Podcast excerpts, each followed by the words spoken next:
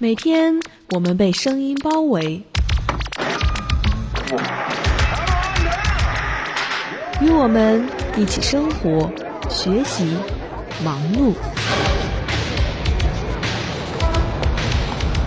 这是生活的语言，勾勒生命的轨迹。听听我的心声，年轻的心声。听听九零后。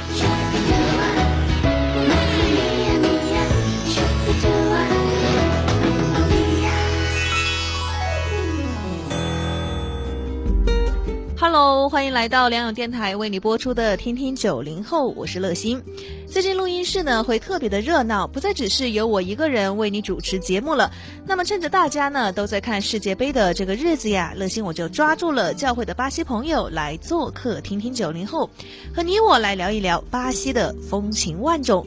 那么还是那句老话，因为乐心的朋友呢是讲英语的，所以呢在节目当中会出现他用英文来回答，我用中文来提问。如果你有需要的话呢，可以去电台的博客上面找到“听听九零后”，然后呢查看当天的博客内容，就会出现它的中文翻译了。让我们废话少说，快点进入主题吧。今天我们会来谈到的就是嘉年华，还有森巴舞。哦，对了，别忘了在听节目的同时呀，给乐心发一条短信，告诉我你听节目的感受，也让我知道你喜不喜欢巴西呢。我们的短信号码是幺三二二九九六六幺二二，短信开头记得加上九零后。世界杯、桑巴舞、嘉年华，还是里约热内卢？听听九零后，六月二十八号到二十九号，带你领略巴西风情。每年二月，巴西里约热内卢的狂欢节被称为世界上最大也是最奔放的狂欢节，每年吸引国内外数百万的游客。盛大的桑巴游行是狂欢节的高潮，大型彩车簇拥着国王和王后领先开路，艳丽的服饰、强劲的音乐、火辣辣的桑巴舞和巴西美女，让人流连忘返。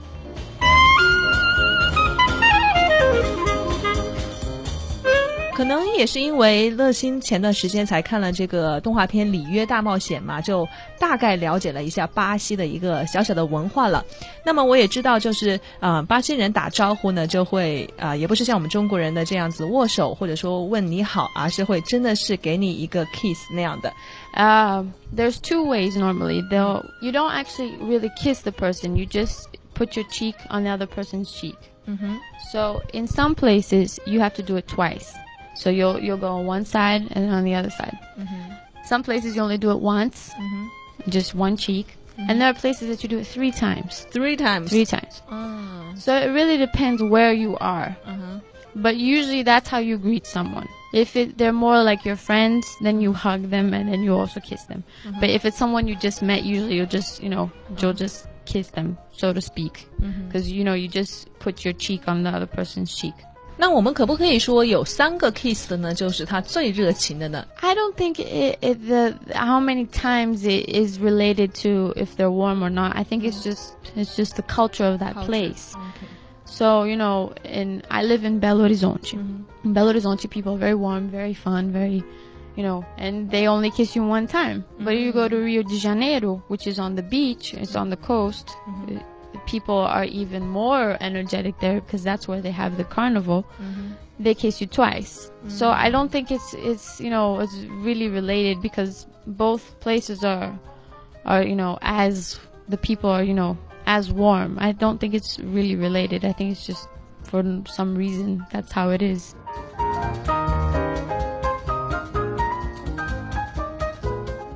呃，Rebecca 有说到就是这个嘉年华嘛，那么呃，这个嘉年华呢是在全世界都非常出名的，尤其是巴西的嘉年华，所以请你来跟我们讲一讲，那具体的一些细节是什么样子的？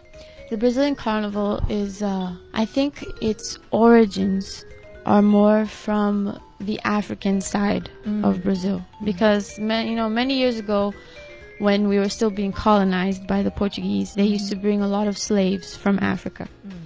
And Africans have these these dances and these these songs with a lot of drums. Mm-hmm. So I think the Africans really influenced this side of the Brazil Brazilian culture.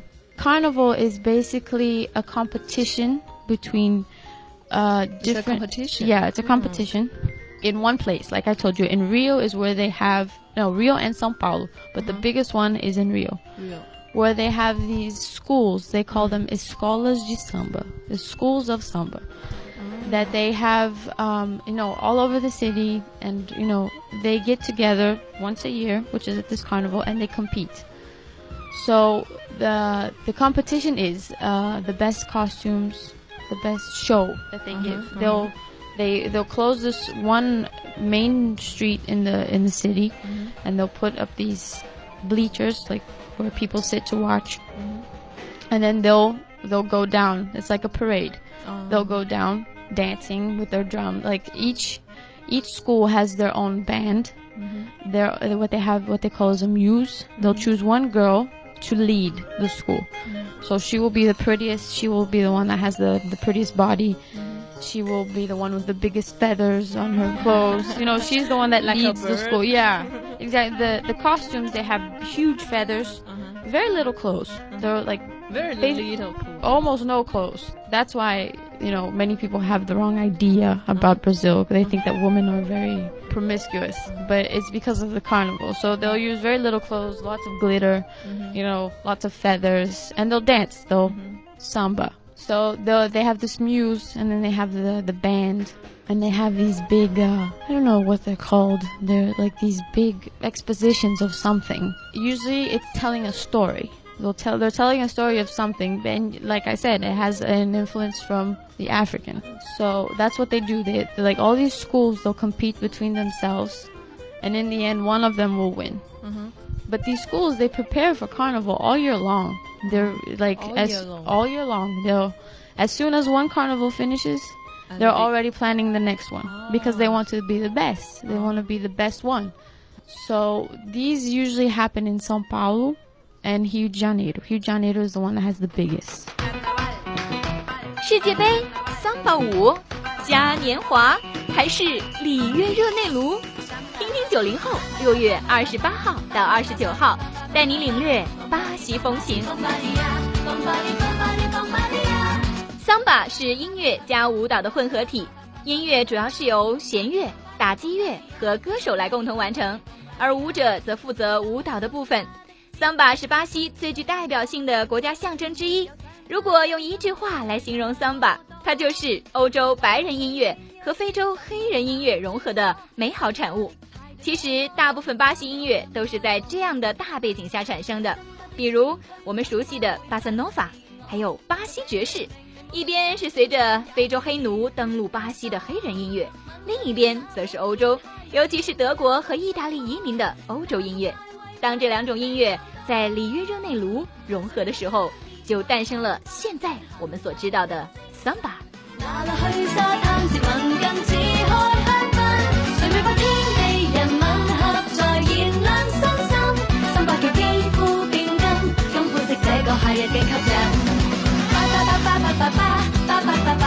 ba ba ba ba, bombari bombari ya.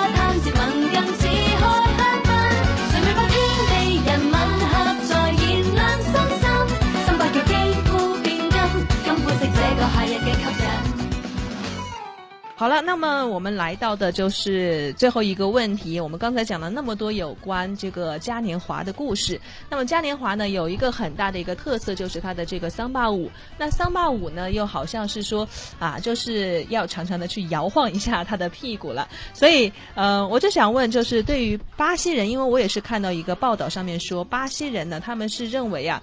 美的那个标准呢，一定是要屁股的那个形状是很好看的。不知道这个呢是不是真的，还是说这个只是一个传说哈？ Yeah, the that's actually a funny subject. But uh yeah, I think it's because in Brazil the women have a more uh, have more what? No, their their body is more like uh, I can't say evolved, but it's more you know we what we call encorpado. You have more body. Mm-hmm. That's what the term in in Portuguese. So the Brazilian like status of beauty Mm-hmm. is if you have this more body, like we say, encorpado, Mm-hmm. is where you know you're not skinny, but you're uh, you're skinny is not beautiful. no skinny in Brazil is not pretty. Like it's not their you know status of beauty there. All the girls want to have thick legs, a bigger butt, like you said, and you know be skinny from the waist up. But like from the waist down, they want to have more. They want to you know. That's why a lot of people go to gyms and they'll exercise a lot so that their muscles will grow. And it's funny because I think the Brazilians they have this uh, this uh, concept where like if you have a, a bigger a bigger butt, you know, you're you're prettier, you know. So I think that and but it's known. I, I've seen on TV where Americans they go to the plastic surgeon and they say I want to have a Brazilian butt they'll do that. You know, I don't know why because there are other countries in South America, like mm-hmm. I know Colombia, mm-hmm. the women have very, you know, very pretty bodies there. Mm-hmm. But for some reason, Brazil is famous for it. I think maybe because of Carnival, where all these women, they're, you know, they're dancing and they're showing off their bodies because they have almost no clothes on. So I think that's where they got this um, idea that the Brazilian body is, you know, is the perfect one, you know, for people who like people with more body, you know, because some people like skinny girls, some people like a little, you know, fuller girls. It's you know, it depends on the taste. But in Brazil, it's basically if you have, you know, more body, the better.